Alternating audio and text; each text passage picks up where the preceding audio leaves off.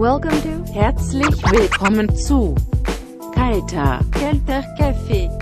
Herzlich willkommen zu Kalter Kaffee, dein Podcast von und mit Christian und Fio. Kalter Kaffee, so nennt sich der Podcast, den ihr gerade jetzt hört. Und ich kann euch verkunden, heute haben wir eine ganz besondere Ausgabe. Wir haben einen Gast bei uns. Ähm, sein Name ist ähm, nur Gelehrten bekannt, dem Akademikertum. Es ist ein ganz besonderer Gast, den wir heute hier begrüßen dürfen. Sein Name ist ähm, Karl Max Junior. Willkommen.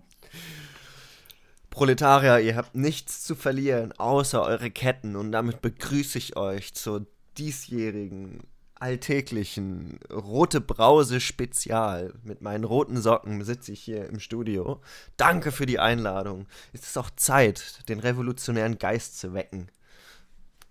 So, lieber Christian, ähm, weißt du, wie man noch War das schon deine erste Bewerbungsrede für den ersten äh, Junior-Parteitag? äh, mindestens. Da haben jetzt aber noch die äh, polemischen Anfeindungen anderer PolitikerInnen gefehlt. Aber weißt du, was man noch mit was man noch Ketten sprengen kann? Richtig, mit mm. kaltem und warmem Kaffee. Du hast es erkannt. und deswegen wusstest du, das passt super zum Thema. Kaffee war verboten eine Zeit lang. Und zwar ähm, hat bei der englische König Charles II versucht, um das Jahr 1675 Kaffee und Kaffeehäuser zu verbieten. Dabei ist er allerdings auf sehr, sehr großen Widerstand gestoßen, was sogar eine Rebellion, also eine Revolution ausgelöst hat. Die weltberühmte Kaffeehausrevolution. Nein, die gab es nicht. Aber im Jahr 1677 hat der deutsche Kollege und Cousin Friedrich der Große, ich weiß nicht, ob sie verwandt waren, aber sie haben alle gute Namen, ähm, das gleiche gemacht. Denn er hat befürchtet, dass der stark wachsende Kaffeeverbrauch die traditionellen einheimischen Produkte wie Malz oder Gerste verdrängen könnte. Und die staatliche Propaganda hat dann allen Ernstes versucht, den Kaffee als verachtenswerte Modeerscheinung oder so überflüssigen Luxus zu stigmatisieren. Und das Spannende daran ist, das könnte man ja bestimmten Parteien in Deutschland auch mal auf den Weg geben, ähm, das gute Malz und die gute Gerste werden nicht mehr getrunken, Leute. Vielleicht wäre das ja auch für Menschen mit Hundekrawatten im Bundestag eine Option. Ein bisschen mehr Gerstenwasser. Und vielleicht, vielleicht meinen die damit Bier? Ich weiß es nicht. Ähm, fang damit an, was du willst. Ähm, ja, äh, wer jetzt noch dran ist, ähm, Glückwunsch. Ähm, es wird nicht besser, aber ähm, wir wechseln das Thema, denn dieser ähm, äh, Podcast äh, ist nicht nur eine Lesung von äh, Fakten auf kalte-kaffee-fakten.de, sondern wir behandeln hier ganz ernsthaft und mit hoher Expertise Politik. Ähm, dazu, zu dem jeder was sagen kann, im Prinzip natürlich beteiligen wir uns an diesem Mainstream. Und heute haben wir, anders als in den anderen Episoden, nicht nur ein Thema mitgebracht, sondern gleich drei Stück. Aber das wird kein Drei-Stunden-Podcast heute, sondern ähm, ich stehe hier mit einer ähm, Nano-Stoppuhr, ähm, ja, äh, Nanosekunden-Stoppuhr.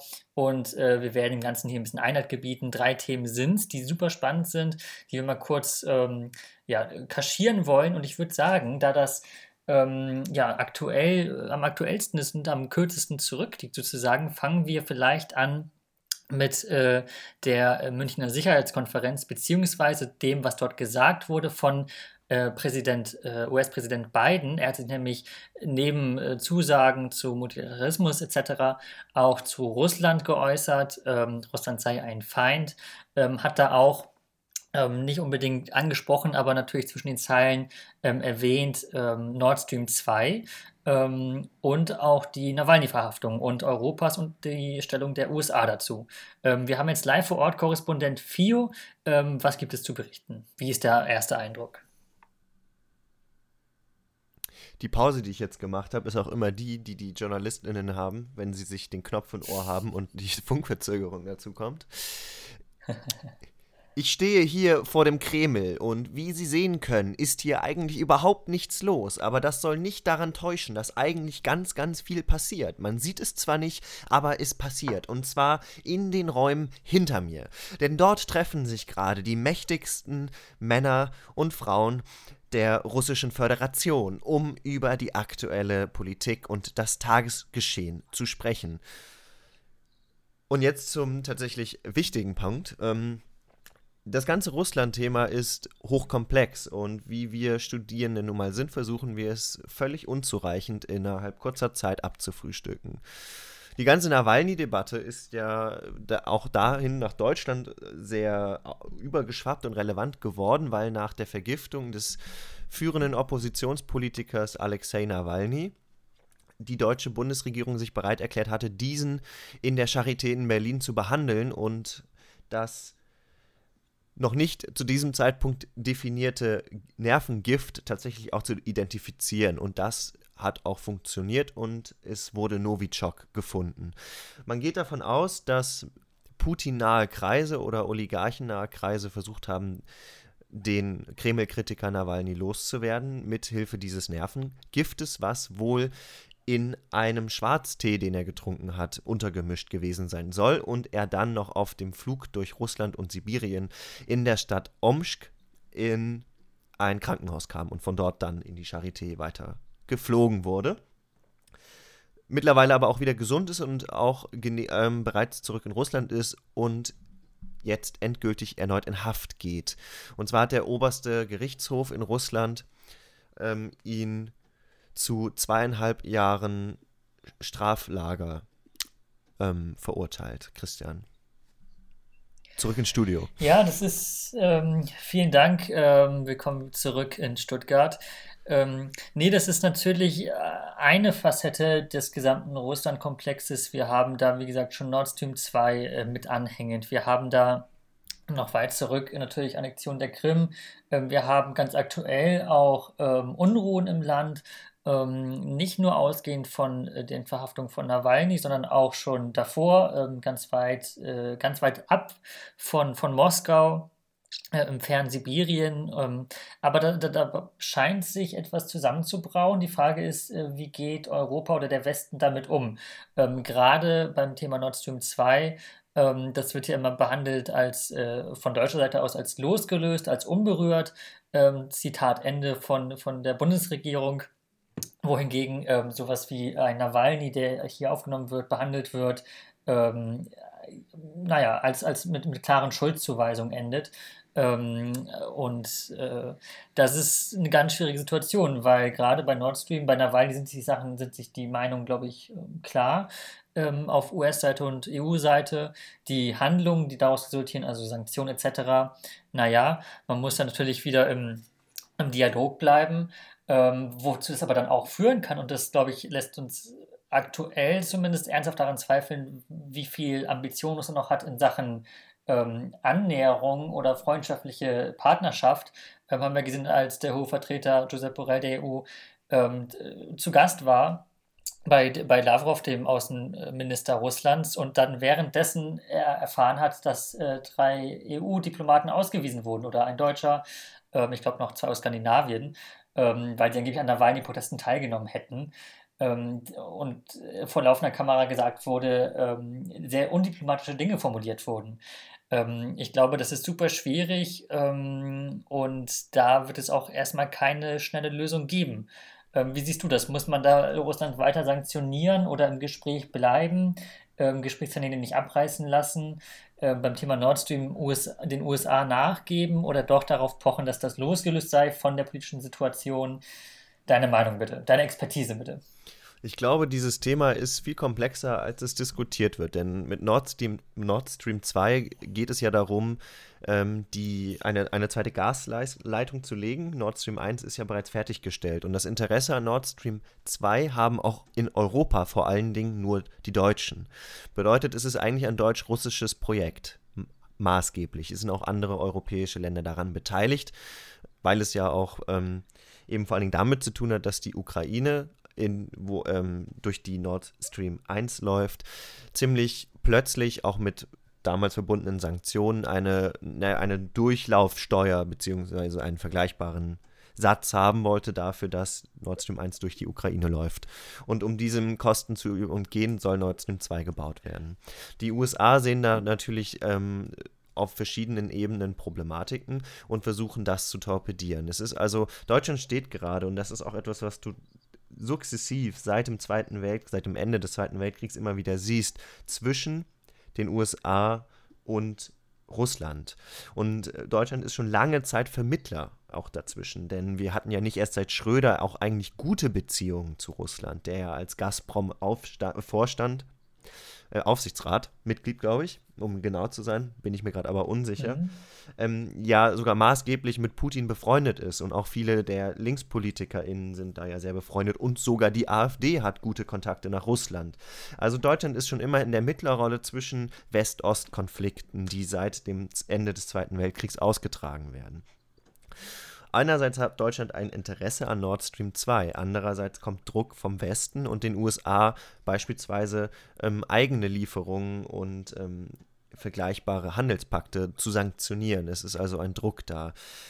Auf der anderen Seite hat man mit der Aufnahme des Kreml-Kritikers Nawalny, den man ja nicht nach Deutschland hätte holen müssen. Das war ja eine Entscheidung der Bundesregierung, einen Affront ausgelöst, weil Putin hat ja auch lange in Deutschland gelebt, muss man wissen. Putin war jahrelang in Dresden, spricht fließend Deutsch und hat eigentlich eine sehr gute Beziehung zu Deutschland als Staat und ist immer umso beleidigter, auch aus persönlichen Gründen, wenn Deutschland sich jetzt im Fall auch Nawalny einmischt, obwohl sie es nach seinem Empfinden gar nicht tun müssten und sich quasi in seine Angelegenheiten einmischen. Zudem ist die Personalie Nawalny spannend. Als Oppositionsführer ist Nawalny natürlich eine ziemlich wichtige Person und wird jetzt auch bei uns in den Medien sehr stark so als der Mann, der sich gegen den Autokraten Putin darstellt, inszeniert was aber viel zu kurz kommt, denn man muss über Nawalny als Personalie auch reden und könnte am Ende sogar zu dem Schluss kommen, dass diese Personalie gar nicht mal so viel besser ist als Putin selbst. Von den Aussagen, die teils homophob waren, die äh, beispielsweise hat er ähm, Kaukasier, Menschen, die im Kaukasus leben, als Kakerlaken bezeichnet, hat in Zentralasien Menschen als tendenziell Kriminelle abgetan, hat ein relativ konservatives ähm, Wahlprogramm und auch Einflüsse, ist also gar nicht der liberale, westennahe Politiker. Der wird eher als Putin-Gegner inszeniert und da wären wir wieder bei so einer Geschichte, Biden ist besser als Trump, weil er nicht Trump ist und Nawalny ist besser als Putin, weil er nicht Putin ist. Und jetzt ist Deutschland in der Zwickmühle. Ich habe da ehrlich gesagt keine Meinung zu, weil ich nicht weiß, wie man damit umgeht. Vielleicht weißt du es, wie man dazwischen vermittelt weil viele Probleme von beiden Seiten kommen und eigentlich stehen wir zwischen zwei Ländern und von beiden wird Druck gemacht aus verschiedenen Gründen und ich weiß nicht, wie man damit umgeht und wie man da eine Balance findet, aber vielleicht hast du da ja Ideen. Ja, jetzt sind wir zum ersten Mal äh, eine Premiere in der Geschichte dieses Podcasts, denn ähm, es tun sich Fragezeichen auf in meinem Kopf. Ähm, wer ist, da hängen ganz viele Sachen dran. Ähm, eine Empfehlung, die ich aussprechen möchte, ist der Deutschlandfunk Politik Podcast, weil da vor allem der energiepolitische äh, Aspekte besprochen wurden zum Thema Nord Stream. Wie abhängig oder wie sehr brauchen wir überhaupt dieses Gas? über diese zweite Pipeline.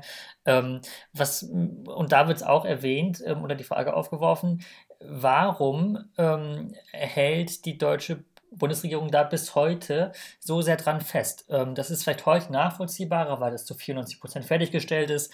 Aber von Anfang an hat man von deutscher Seite aus auf ähm, die ähm, auf die Sorgen von unseren östlichen Nachbarn, äh, vor allem Polen, aber auch der Ukraine, ähm, naja, die zur Kenntnis genommen, sage ich mal, ähm, aber nicht wirklich beachtet. Ähm, und dieses, äh, dieser Preis ähm, auf, auf einer europäischen, aus einer europäischen Sichtweise, ähm, die ist unglaublich hoch, in, also in der politischen Sicht, also aus europäischer politischer Sicht, glaube ich, für diese, für diese ähm, Pipeline. Ähm, wie könnte man das lösen? Naja, ähm, also eine Idee, die in Berlin kursiert, ähm, so, so wurde es mir zugetragen von meinen zig Informanten und Informantinnen, ist, ähm, dass man zum Beispiel das jetzt fertigstellen könnte. Ein Argument ist ja immer auch von der Bundesregierung, hey, das ist ja Privatwirtschaft, da äh, ne, kümmern wir uns, also äh, mischen wir uns nicht ein. Naja, ähm, aber eine Option wäre, das zu Ende stellen zu lassen, aber dann nicht in Betrieb zu nehmen. Ähm, Option 2, naja, man belässt es erstmal dabei.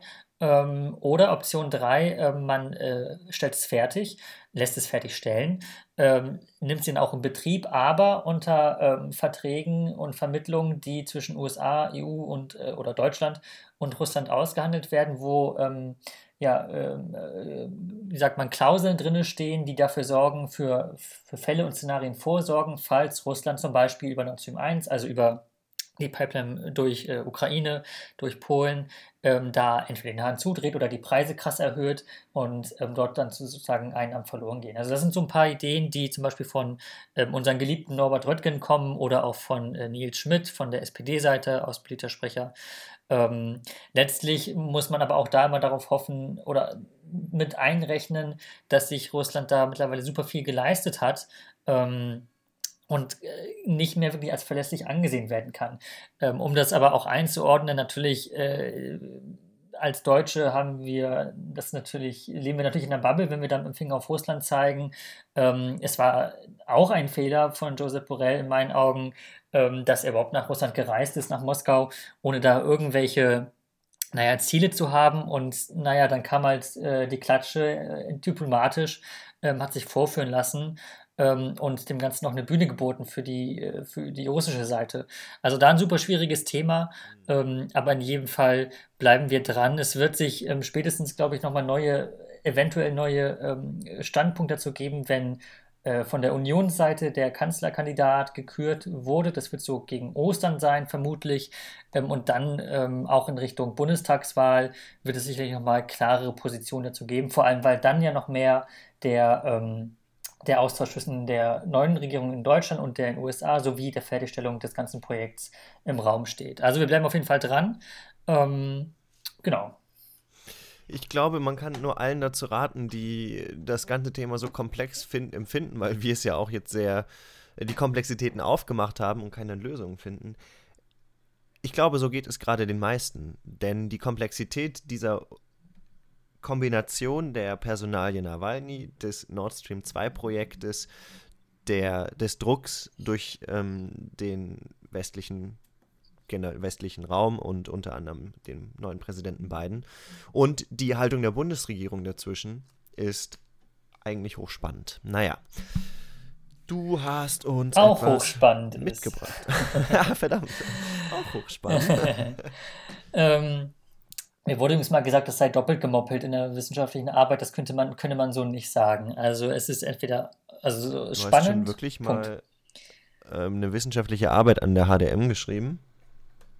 Ja, das ist bei uns Pflicht in den früheren Semestern. Ich habe legit noch keine einzige geschrieben, außer im ersten Semester und das war wissenschaftliches Arbeiten.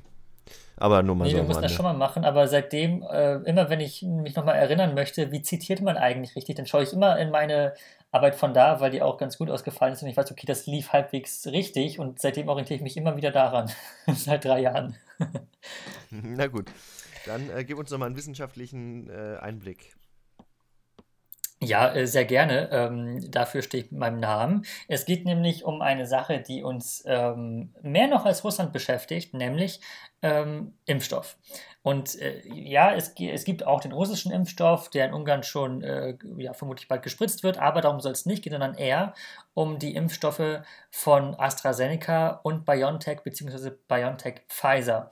Ähm, wir erinnern uns, äh, die äh, EU-Kommission hatte, oder überhaupt sagen wir mal so, ähm, in der Regel dauert ein äh, Impfstoff zu entwickeln mehrere Jahre. Das kann bis zu zehn Jahre dauern. Ähm, dieses Mal haben wir da, ähm, ich will nicht sagen Glück, aber dass die, die können wir uns glücklich schätzen, dass das unfassbar schnell ging. Das lag unter anderem daran, dass natürlich viel investiert wurde, ähm, aber auch an der Tatsache, dass bereits im Vorfeld, bevor überhaupt Corona entdeckt wurde, ähm, oder existierte, vermutlich ähm, Technologien erforscht wurden, vor allem im Bereich der Boten-DNA.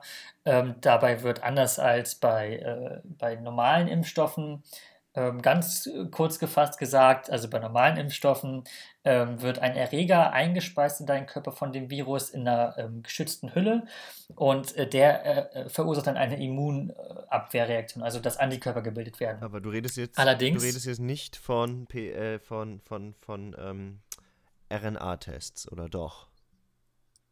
Nee, nee, das sind, ähm, also die, und dann kommen die mRNA-Tests. Ähm, oder, oder äh, der mRNA-Impfstoff. Ja. Ähm, da wird nämlich kein Erreger eingespeist in das eigene Immunsystem, sondern eine Art Bauplan, Genau. ähm, wie denn das Ganze aussehen soll. Darum ging das Ganze auch total schnell, ähm, aber trotzdem, und ähm, das erzürnt mich, wie du an meiner Intonation schon feststellen kannst, gab es in den letzten Wochen vor allem enorme Kritik daran, dass die EU-Kommission das irgendwie nicht auf die Reihe bekommen hat.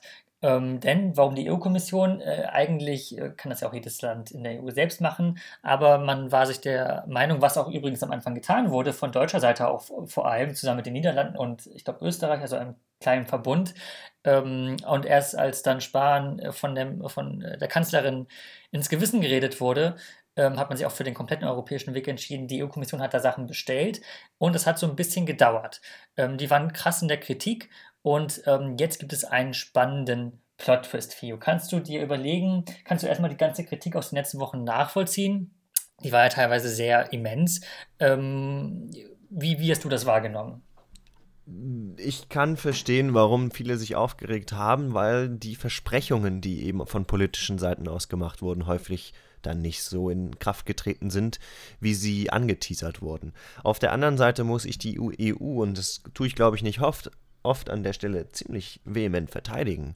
Denn das Prinzip der EU war ein unglaublich solidarisches. Die Idee war ja folgendermaßen, den Impfstoff in einem Gleichheitsprinzip wirklich zu bestellen und zu gewährleisten, dass europäische Länder, aber, und das ist das Wichtige in meiner Wahrnehmung, auch darüber hinaus grenzenübergreifend und damit auch mit Patentaussetzungen gearbeitet wird, Impfstoff für die Welt produziert wird und deswegen nicht nur für die privilegierte Welt produziert wird, was jetzt im Nachhinein doch wieder eingetreten ist. Aber der Anspruch der EU war eigentlich, so viel zu bestellen und den fair zu verteilen, dass man eben die ganze Welt oder zumindest auch Länder, bei denen eben keine Impfstoffproduzenten vor Ort sind, wie unter anderem in bestimmten Entwicklungsländern, ähm, dass diese Länder auch mit entsprechendem Impfstoff ausgestattet werden. Das Ganze hat summa summarum nicht funktioniert und hat auch zu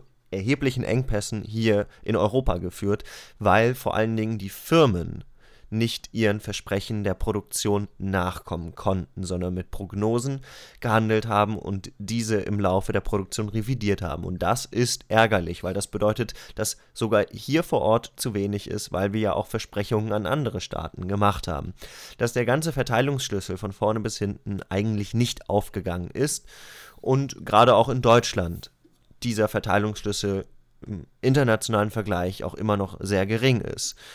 Und dass das zu Unmut führt, ist verständlich, weil das bedeutet ja im Umkehrschluss, dass uns ein tendenzieller Lockdown noch weiter bevorsteht oder sogar, wie ich eben gerade erst gelesen habe, Karl Lauterbach über eine vermeintlichen äh, dritte Welle spricht, über, aufgrund der Mutanten. Und dass es jetzt eben darum geht, die Inzidenz nochmal runterzukriegen, denn die Zahlen stagnieren. Sie gehen nicht weiter runter.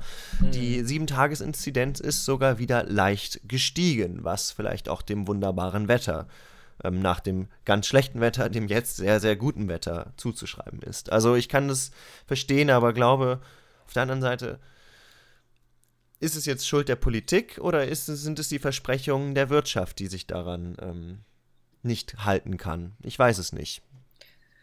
Ich glaube, da, da, hängen viele Aspekte dran. Äh, vielleicht zu den äh, Inzidenzen. Äh, das ist eine Verzögerung von zwei Wochen. Ähm, das heißt, wenn, dann lag es am schlechten Wetter. Ähm, dann der Aspekt mit dritter Welle. Ähm, das wird, das ist sehr gut möglich, sage ich mal, weil äh, vor ein, zwei Tagen ja die äh, Bundespressekonferenz stattfand mit äh, RKI-Chef Lothar Wieler und Jens Spahn, Gesundheitsminister, Bundesgesundheitsminister und da ähm, ja, die Zahl 22 präsentiert wurde, im Kontext dessen, als dass 22 Prozent aller Neuinfektionen bereits auf die äh, sogenannte britische Mutation, also B117, zurückzuführen sind. Ähm, was heißt, wenn wir uns zwei Wochen vorher den Wert anschauen, der lag bei 6 Prozent, man herausfindet, hey, ähm, die äh, Neuinfektionen verdoppeln sich mit jeder Woche. Und dann sind wir, ähm, wenn das so weitergeht mit den aktuellen Inzidenzwerten, und diese Aggressivität dieser Mutation ähm, sind wir im April, Mai wieder ähm, bei einem Inzidenzwert, der deutlich über 50 liegt und auch, ähm, naja, alles andere in den Schatten stellt. Ähm, so, das war die zweite Facette, dritte Facette. Ähm, ich nochmal zu, kommen, sprechen, zu sprechen kommen möchte, ist, ähm, es gab ja nochmal diesen Streit, der ein bisschen bizarr wirkte in meinen Augen zwischen AstraZeneca und der EU-Kommission, wo, naja, jetzt mal blöd gesagt, äh, das war ein bisschen von außen betrachtet, es schien es wie so ein Kindergartenstreit zu sein. Die eine Partei zeigt auf die andere mit dem Finger und sagt, äh, so ist es gewesen, die andere sagt, nee, genau, so ist es nicht gewesen. Ähm, dann wurden irgendwann es ging dabei um Versprochen, um Versprechungen, die angeblich vertraglich festgehalten wurden oder halt auch nicht. Ähm, dann äh, wurde in krass geschwärzt, aber es wurde eine Version veröffentlicht seitens der EU-Kommission, ein Vertrag ähm, zwischen äh, ja, EU-Kommission und AstraZeneca. Und mittlerweile ist äh, ein Vertrag oder ist der Vertrag aufgetaucht, auf den sich AstraZeneca lange Zeit berufen hatte in, diesem, in diesen Streitigkeiten, nämlich der zwischen AstraZeneca und, äh, der, und UK, also der britischen äh, Regierung. Und ähm, da wird einiges deutlich, was nochmal so einen neuen Spin mit reinbringt. Zum Beispiel, ähm, erste Sache, die ich total spannend fand, ähm, was, schätzt du, Fio, wie hoch, ähm, wie, wie, wie teuer ist eine Impfdosis ähm, vom, sagen wir mal, vom Impfstoff von, ähm, ja, von, von, von BioNTech und Pfizer? Meinst du jetzt in der Herstellung oder pro Kopf den Sie. Nee, im Einkaufspreis. Also wie viel da pro, pro, pro Dings bezahlen würde die EUK? Ich habe aus mysteriösen Quellen erfahren, dass BioNTech beispielsweise am Anfang mit ungefähr 54 Euro pro Impfstoff gehandelt handeln wollte. Und das ist schon echt ordentlich. Und die Politik war auch entsprechend geschockt und hat es deutlich runtergehandelt. Ich meine, im Augenblick sind es 15 statt 5, 54.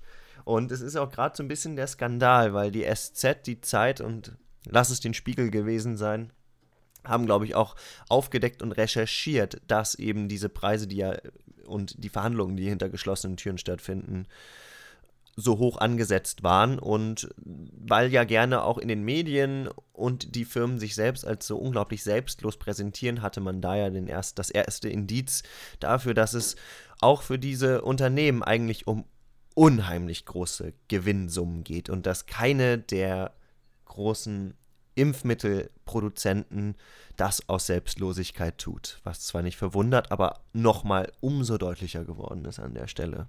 Da geht es einfach um Unsummen. Ja, 27 Milliarden im Fall von BioNTech und äh, Pfizer. Ähm, gut geschätzt hast du. Ähm, genau, das sind die Zahlen, die mir auch vorliegen. Und ähm, das ist erstmal das, äh, ein, ein Ziel, ein, ein Vielfaches ähm, von dem, was AstraZeneca ähm, naja, angeboten hat als Preis. Ein Grund ähm, lässt sich dann vermuten, warum es dann auch so lange gedauert hat, bis das wirklich abgeschlossen wurde. Wir erinnern uns ja, es gab einen Vorvertrag, äh, zum Beispiel zwischen EUK und AstraZeneca, ähm, bevor dann der richtige Vertrag ausgearbeitet wurde. Ähm, das war aber dann erst ähm, im, im, im, November, wenn mich nicht alles täuscht, also relativ spät. Und das ist halt so ein Grund gewesen, kann ich mir gut vorstellen, den Preis erstmal zu drücken. Ähm, anderer Faktor, ähm, AstraZeneca hat ja immer gesagt, das war dann auch ein bisschen Diskussion mit den angeblichen belgischen Werken, die da das produzieren, dass sie dann ähm, angeblich, vielleicht, vielleicht auch nicht, ähm, Impfstoff aus der in der EU produziert wurde, in diesen belgischen Werken, vorrangig für die Verimpfung in UK benutzt. Ähm, anders als das in den Verträgen gehandhabt wurde. Und nun ist der ähm, bereits angesprochene Vertrag zwischen UK und AstraZeneca aufgetaucht. Er war die ganze Zeit online verfügbar, nur hatte man halt als PDF, nur hatte man, musste man halt den Link dazu kennen. Äh, CNN hat dann angefragt bei der britischen Regierung und äh, dann diesen Link geschickt bekommen. Und ähm, ganz spannend ist auf diesen 54 Seiten, dass anders als AstraZeneca, der, der Chef von AstraZeneca das behauptet hat, ähm, äh, dass es da irgendwelche, nein, dass es irgendeine Priorisierung gäbe, also dass es das UK bevorzugt behandelt wurde, ähm, benutzen sie in vielen Fällen auf diesen 50 Seiten die exakt selben Formulierungen wie im EU-Vertrag. Zum Beispiel dieses Best Effort, äh, diese Best Effort-Phrase. Also, äh, dass sich möglichst nach, nach besten Anstrengungen versucht wird, ähm, die Zeit einzuhalten und die Lieferdosen und so. Ähm, anderer Faktor, ähm, naja, äh, wurde gesagt, naja, wir haben mit UK das äh, einfach früher abgeschlossen, den Vertrag, darum behandeln, also kriegen die jetzt auch ein bisschen mehr. Und ähm, de facto ist es so, dass der Vorvertrag ähm, mit, zwischen EU-Kommission EU und AstraZeneca ähm, nur einen Tag äh, später geschlossen wurde, nachdem der, das Äquivalent dazu mit UK geschlossen wurde. Und äh, dann noch zu dem ganzen Aspekt, dass da halt dieselben Formulierungen benutzt wurden. Also alles äh, durchaus bizarre. Ähm, ich glaube, da ähm, äh, konnten ein paar Fragezeichen gelöst werden, wenn man sich gefragt hat, okay, warum dauert das lange bei der, äh, der EU-Kommission? Ähm, werden da etwa naja, ähm, Sachen bevorzugt behandelt oder nicht? Ähm, ich glaube, es ist auf jeden Fall, widerspricht in vielen Dingen dem, was AstraZeneca da behauptet hat.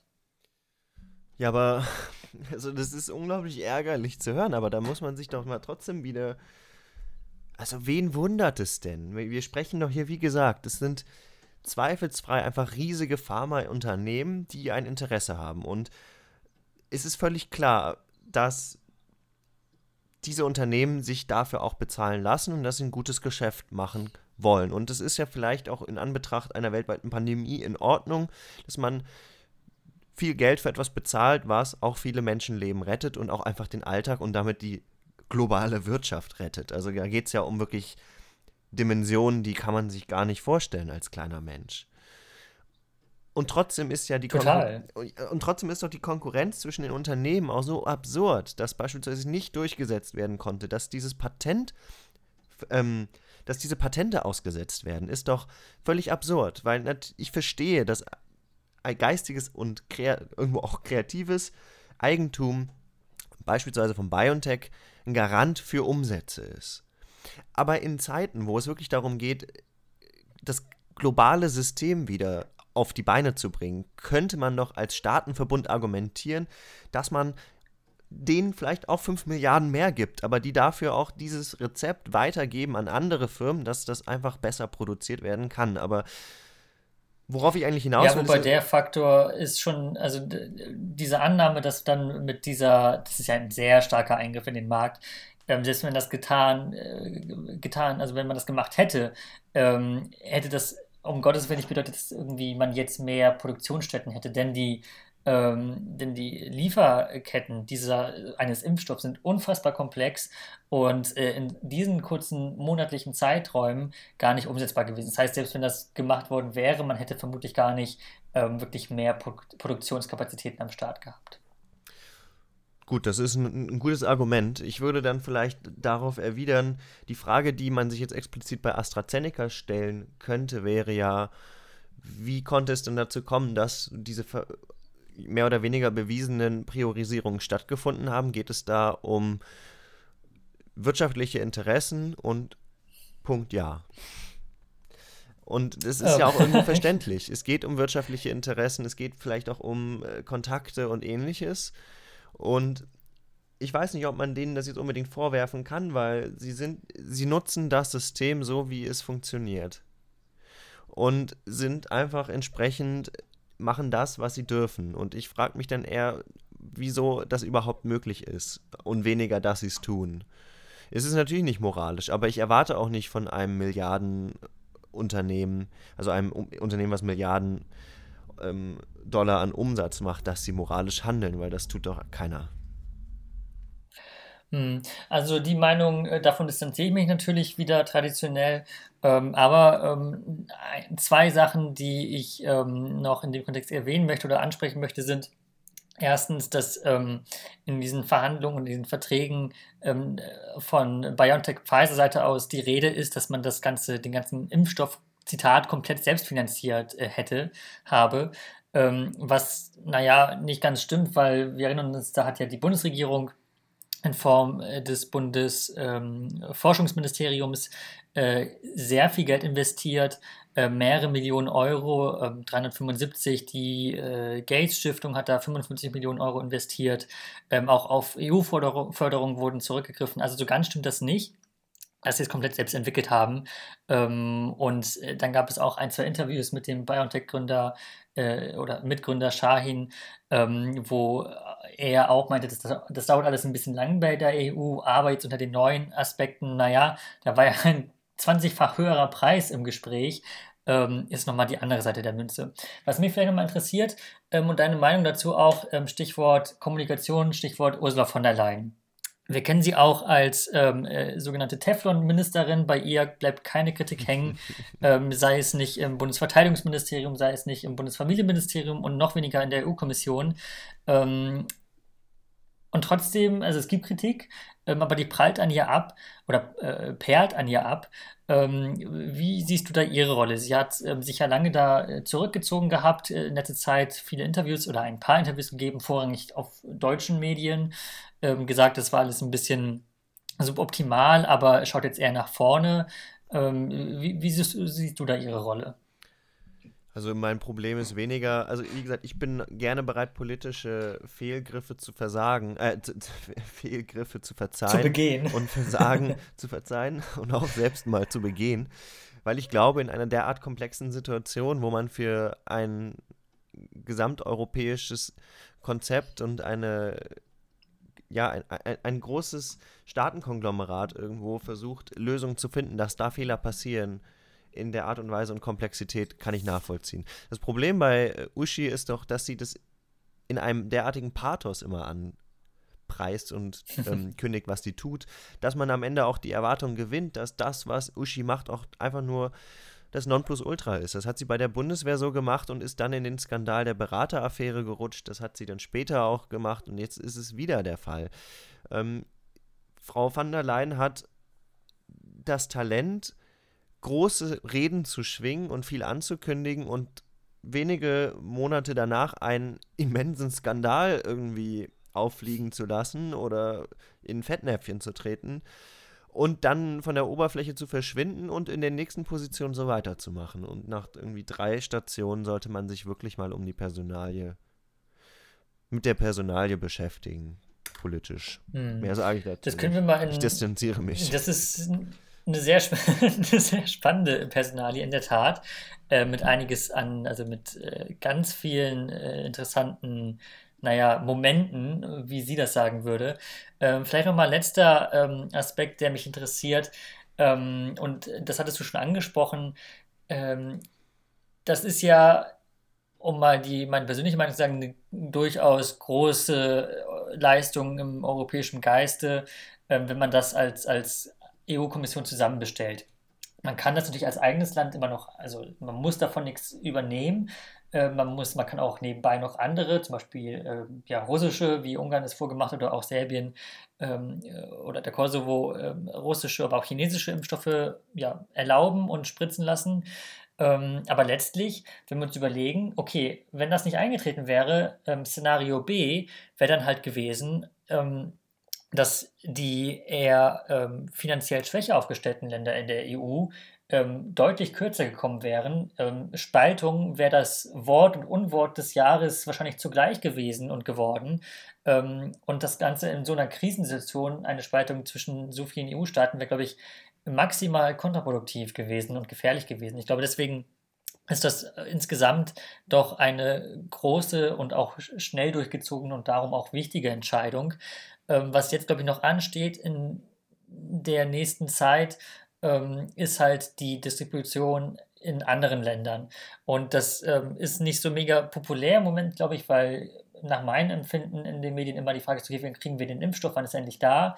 Ähm, aber mittel- bis langfristig, man, also auch eigentlich kurzfristig, man sich überlegen muss, okay, was ist denn mit den Ländern, außerhalb der EU, die sich das äh, aus, naja, aus organisatorischen, aus finanziellen Gründen nicht sofort leisten können.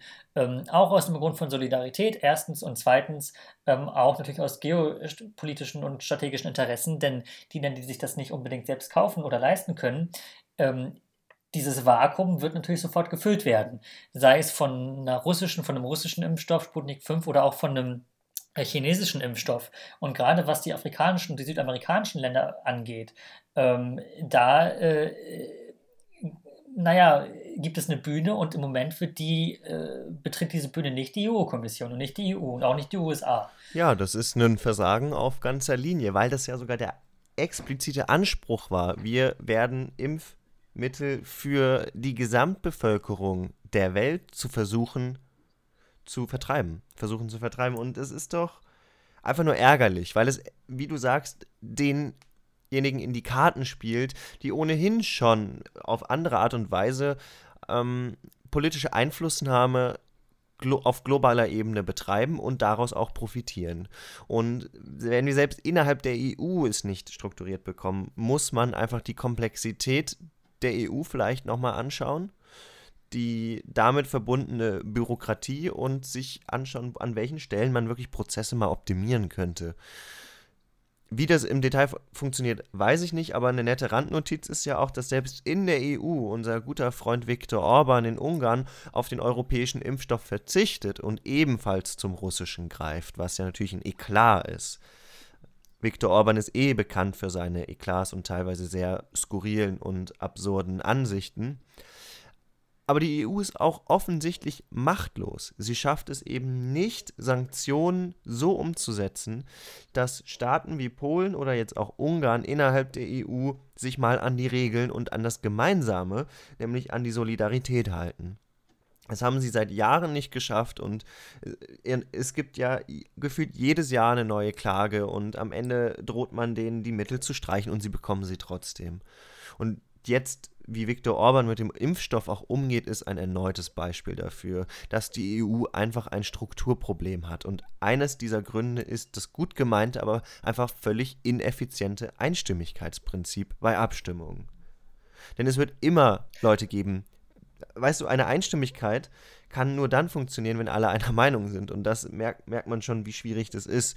Gerade und um das Einstimmigkeitsgesetz bzw. diese Regel zu kippen, braucht es Richtig, Einstimmigkeit. Also es ist eine, ein, ein never-running ending system und in der Hinsicht, weiß ich nicht, irgendwie politisch schwer damit zu arbeiten.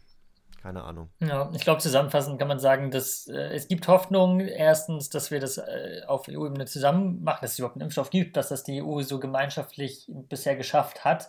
Ähm, und dass es auch in anderen Ländern, ähm, naja, gute Fortschritte gibt bei der Impfkampagne, bei naja, ist natürlich immer ein schwieriges Thema oder Doppelschneiden, wie sagt man, mit zwei Münzen, äh, wenn man sich Israel oder UK anschaut, wo natürlich gesagt wird, hey, die haben schon so und so viele äh, Prozent der Bevölkerung geimpft. UK, äh, Stichwort UK, naja, aber die zweite Impfung ist halt gar nicht eingeplant, ist halt so die andere Seite der Medaille.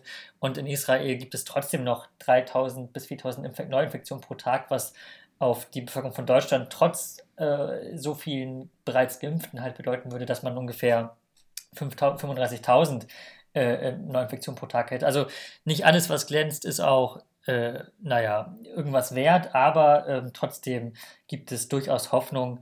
Und ich glaube, das sind wunderbare Abschlussworte, oder? Ich wüsste nicht, was man noch besser sagen könnte. Wir haben es mal wieder mit großer Brillanz geschafft, die Komplexität der aktuellen politisch-gesellschaftlichen Lage aufzuzeigen, ohne Antworten geben zu können ohne Lösungen geben zu können, aber um aufzuzeigen, was alles nicht funktioniert, in einer bestimmt viel zu unzureichenden und unreflektierten Sicht von uns Studierenden. Und das sind wir, ein Podcast von Studierenden für Studierende. In diesem Sinne, mein lieber Christian, es ist wundervoll, jede Woche mit dir über die Welt zu sprechen. Machen wir das, das wenn, kann wenn ich einer nur von so uns zurückgeben. ich wollte jetzt nochmal ähm, dir ein Angebot fürs Leben machen, dann ist es Ja, verbindlich. do it. Ähm, Du wirst ja, wie alle äh, Zuhörerinnen und Zuhörer wissen, die uns schon eine Weile verfolgen, weltberühmter Journalist. Und angenommen, du wirst Journalist oder Lobbyist, ich hoffe ersteres, und ich werde selbstverständlich äh, Kanzler oder Oppositionsführer oder politischer Gefangener. Schauen wir mal, in welche Richtung sich das entwickelt. Machen Also wir bis dann. dahin, nur kurz, äh, muss der kalte Kaffee-Podcast natürlich sich in Luft aufgelöst haben. Das wird uns alles noch hier äh, Um die Ohren fliegen, äh, ne? die, Ja, ja. Um, aber komplett. Also, aber ja, ich wollte ihn nicht unterbrechen. Ja, ich hätte jetzt eher gesagt, ich, wir sollten dann den kalten Kaffee wieder als Regierungstagebuch aufnehmen. Ja? Also du als Journalist kannst dann ganz kritisch die Entscheidungen der Opposition oder dann der Regierung oder der Stimme aus dem politischen Exil heraus ein, eine Plattform geben. Ähm, Also, ne? Das ist ein, ist doch ein Deal. Es ist ein wunderbarer Deal, ähm, äh, a great deal, a great new deal. Great Und in Britain. dem Sinne verweisen wir auf die, äh, auf die, auf alle fantastischen und ähm, anstehenden Episoden des Kalte Kaffee Podcasts. Ähm, teilt das Ganze hier, damit die äh, KKP, die Kalte Kaffeepartei, irgendwann ganz groß wird. Nächste Woche wird es auch um spannende Themen gehen. Und in dem Sinne danke fürs Zuhören und auf Wiederhören.